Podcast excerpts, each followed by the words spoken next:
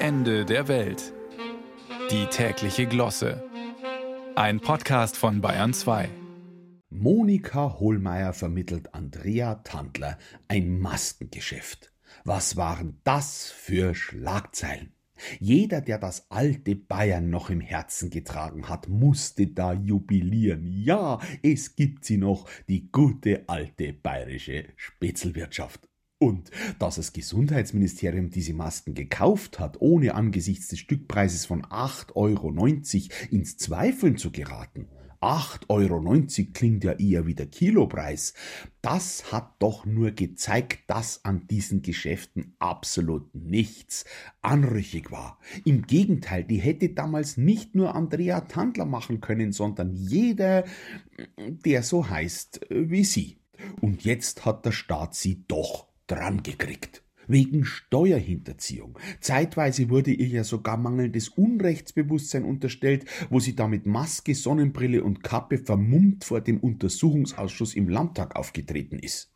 Also ich muss schon einmal fragen, wo soll sie's denn herhaben? Wenn man jetzt einmal vom Altöttinger Elternhaus Tandler ausgeht, da hat man den Begriff Steuerschulden in dem Sinn gar nicht gekannt.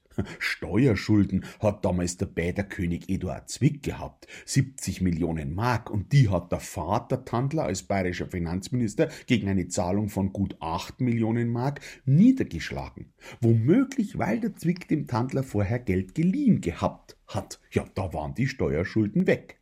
Was lernt da das Tandlerkind? Hast du Spätzeln, hast du keine Steuerschulden. Und dann steht ja direkt neben dem Tandlerschen Anwesen in Altötting auch noch die weltberühmte Gnadenkapelle mit der schwarzen Madonna drin. Also nicht nur Schulden, auch Schuld kriegt da ein anderes Gesicht. Wenn man jeden Tag sieht, wie hunderte Gläubige schuldbeladen auf Knien um die Kapelle herumrutschen, aufstehen und frei von Sünden heimgehen, das prägt und dann noch der Tilly, der Feldherr aus dem Dreißigjährigen Krieg, der liegt ja in Altötting in der Gruft. An dem hat die Frau Tandler doch gesehen, was passiert, wenn man sein Geld in gutem Glauben der Obrigkeit gibt. 6300 Gulden hat der der Kirche gegeben, damit bis zum jüngsten Gericht täglich eine Messe für ihn gelesen wird. Und was war? Vor gut zehn Jahren hat der Passauer Bischof gesagt, das Geld ist jetzt weg, keine Messe mehr. Eine Zeitung hat ausgerechnet, hätte die Kirche das Geld damals angelegt, wären es heute 20.000 Milliarden Euro. Aus der Summe dieser Erfahrungen heraus konnte die Frau Tandler letztlich gar nicht anders als zu sagen, lang zu, was sie hab, habe. Das wichtigste altbayerische Motto hat sie dabei allerdings übersehen. Du darfst alles, bloß erwischen, darfst du nicht lassen. Eben alles eine Frage der Perspektive.